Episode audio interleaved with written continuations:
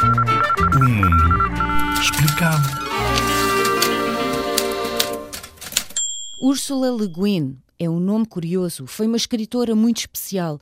Dedicou a vida à ficção científica. Inventou mundos paralelos, políticas alternativas, espécies imaginárias. Foi considerada uma das mais importantes autoras americanas e uma das mais importantes do mundo ao nível da ficção científica e do fantástico. Morreu recentemente com 88 anos. Foram vendidos milhões de livros de uma coleção que inventou chamado Terra-Mar em 16 línguas. Gostas de mundos imaginários?